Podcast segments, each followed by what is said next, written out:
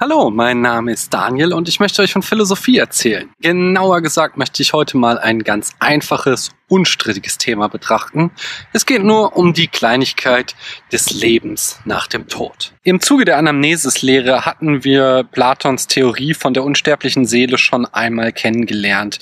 Dort hatte Platon die Existenz von impliziten Wissen damit erklärt, dass unsere Seele vor der Geburt die Ideen geschaut hat. Habe ich implizites oder explizites Wissen gesagt. Es geht um implizites Wissen. Nach Platon ist der Mensch ein zweigeteiltes Wesen, das aus einem Körper und einer Seele besteht. Im Moment des Todes trennt sich die Seele vom Körper. Platon nennt den Körper sogar den Kerker der Seele. Diese Vorstellung ist der sogenannte Leib-Seele-Dualismus. Und ich weiß, es nervt langsam, aber es ist das nächste Konzept von Platon, das Jahrtausende überdauert hat und bis heute diskutiert wird. Sicher hat Platon ihn nicht erfunden, sondern Konzepte weiter ausgearbeitet, die schon in der griechischen Tradition vorhanden waren. Besonders die Orphiker und die Pythagoreer dürften hier einen großen Einfluss gehabt haben. Aber zum Beispiel in der jüdisch-christlichen Tradition gibt es den Leib-Seele-Dualismus nicht. Dort glaubte man ursprünglich tatsächlich an die Wiederauferstehung des Fleisches. Und erst Platons Einfluss auf die Philosophie des Mittelalters sorgte dafür, dass die Seelenvorstellung auch ins Christentum einsickerte. So glaubt heute wahrscheinlich niemand mehr, dass sich irgendwann die Toten aus ihren Gräbern erheben werden. Außer vielleicht bei einer Zombie-Apokalypse. Aber die Vorstellung, dass unsere Seele nach dem Tod weiterlebt, die ist weit verbreitet. Der Platon-Experte Walter Bröcker meint sogar, dass der Platonismus dem Christentum erst zum Erfolg verholfen habe und es so zu einer Weltreligion werden ließ. Und auch Nietzsche stößt ins gleiche Horn, wenn er sagt, dass das Christentum ein Platonismus fürs Volk sei. So viel zur philosophie-historischen Dimension des Ganzen. Aber was können wir auch philosophisch daraus holen?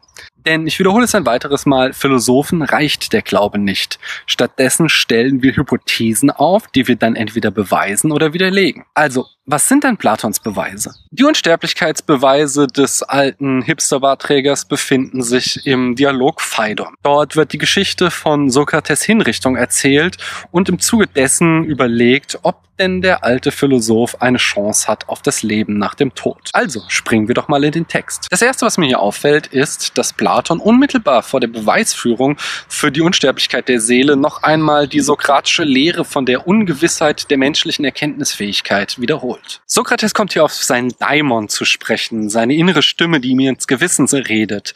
Und er gibt zu, dass er sich nicht ganz sicher ist, ob er seinen Daimon diesmal richtig verstanden habe. Den Daimon hatte Platon in der Apologie des Sokrates eingeführt. Sokrates sagt dort, dass sein Gewissen in Form einer inneren Stimme ihn immer wieder antreibt, das Richtige zu tun. Der Daimon leitet Sokrates. Dass der Daimon ausgerechnet an dieser Stelle wieder erwähnt wird, steht nicht aus Zufall dort, sondern weil Platon uns daran erinnern will, dass wir bei allen Beweisen am Ende nicht ganz sicher sein können, sondern dass immer noch die Möglichkeit besteht, dass wir uns irren. Platon beginnt seine Beweisführung dann damit, dass alles in der Welt aus Gegensätzen besteht, die immer wieder ineinander übergehen. Tag und Nacht, Winter und Sommer, Schlafen und Wachsein. So gehen auch Leben und Tod ineinander über. Dabei handelt es sich übrigens um eine Analogie, einen Schluss aufgrund einer Ähnlichkeit. Und genau darin besteht auch das Problem, denn eine solche Analogie ist nicht sonderlich sicher, sondern man kann sich irren.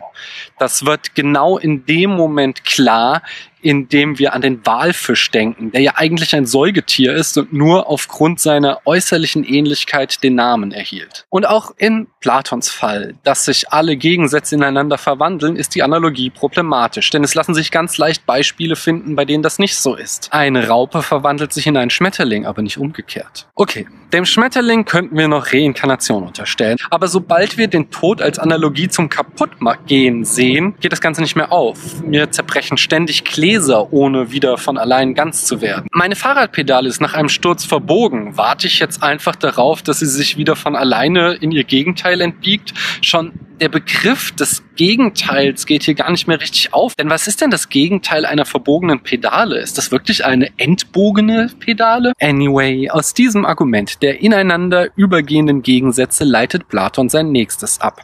Er sagt, wenn es nur Sterben und keine Wiedergeburt gäbe, dann wären über kurz oder lang alle Menschen tot. Das ist auf einem sehr komplexen Level sogar richtig. Nach unserem Tod zerfallen wir in unsere Bestandteile und aus diesen ziehen Bakterien, Pilze und Pflanzen die Energie für neues Leben. Aber hier geht es ja um die Wiedergeburt der Seele und nicht darum, dass wir irgendwann Kompost werden. Und auf diesem Seelenlevel erschließt sich mir schon wieder nicht so ganz, was Platon hier sagt. Das nächste Argument, was hier folgt, ist dann wieder mal die Anamnesis-Lehre. Und da fällt mir ein, wir haben eigentlich noch immer nicht gesagt, woher denn implizites Wissen stammt, wenn wir nicht an eine Schau der Ideen glauben.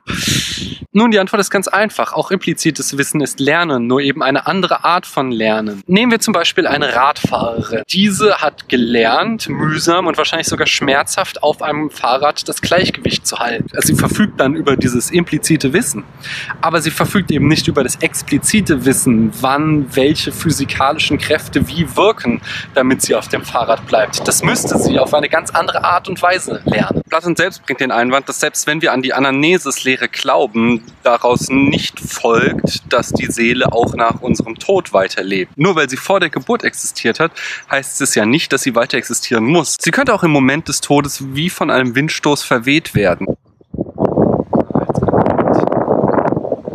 Platon fragt daraufhin, welche Dinge denn zerstieben, also vom Wind auseinandergerissen werden können. Und seine Antwort lautet, nur was zusammengesetzt ist, kann auch zerteilt werden. Eine echte Einheit hingegen lässt sich nicht zerteilen. Und die Seele sei eine solche echte Einheit. Dass nur Zusammengesetztes zerteilt werden kann, folgt in der Tat aus der Wortbedeutung. Aber gilt auch der Umkehrschluss und folgt aus der Unteilbarkeit auch die Unsterblichkeit? Kant hat dagegen eingewendet, dass Helligkeit auch unteilbar ist und trotzdem kann sie vergehen, wenn sie wie in der Abenddämmerung verblasst. Dabei zerfällt sie auch nicht in Teile und das Gleiche könnte natürlich auch mit unserer Seele geschehen. Platon fährt aber fort. Unteilbar sind, wie wir schon sahen, die Ideen. Ferner sind sie unveränderlich. Die Erscheinungen hingegen verändern sich. Außerdem sind Erscheinungen wahrnehmbar. Ideen hingegen müssen gedacht werden. Die Frage, die sich hieran anschließt, ist dann natürlich, was ist die Seele? Eher Erscheinung oder eher Idee? Da wir die Seele nicht wahrnehmen können, scheint sie eher zu den Ideen zu gehören. Aber Platon kann auch nicht sagen, dass sie eine Idee ist, denn wie wir feststellten, sind Ideen unveränderlich. Aber wenn die Seele unveränderlich wäre, dann könnte sich Platon seine Ethik in die Haare schmieren. Denn Menschen zu sagen, wie sie sich verhalten sollen,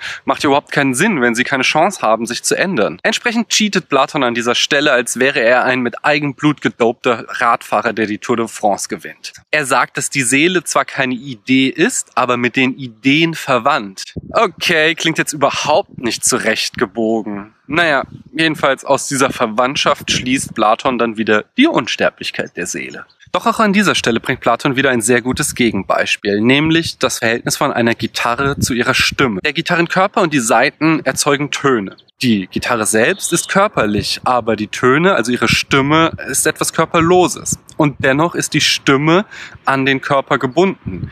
Wenn die Gitarre zerstört wird, dann gibt es auch keine Stimme der Gitarre mehr. Ich finde, es ist ein wunderschönes Bild für die Seele, auch wenn es uns die Hoffnung auf das Leben nach dem Tod nimmt. Und genau das geschieht auch im Phaidon. Den am Gespräch Beteiligten wird die Hoffnung genommen, dass Sokrates, der nur noch Augenblicke zu leben hat, sich aufs Jenseits freuen kann. Nachdem sie zuvor noch so guter Dinge waren, hat ihnen das Bild vom Instrument so sehr eingeleuchtet, dass sie enttäuscht anmerken, ob man sich denn niemals sicher sein kann, ob es denn gar keine Weisheit geben kann. Und mit diesem existenziellen Zweifel lasse ich sowohl Sokrates und seine Freunde als auch euch heute zurück. Beim nächsten Mal werden wir uns fragen, was Philosophie kann und soll. Verzagt nicht, denn daraus werden wir neue Hoffnung schöpfen und vielleicht doch noch beweisen, dass es die unsterbliche Seele gibt. Ich danke euch, dass ihr mir eure Zeit geschenkt habt.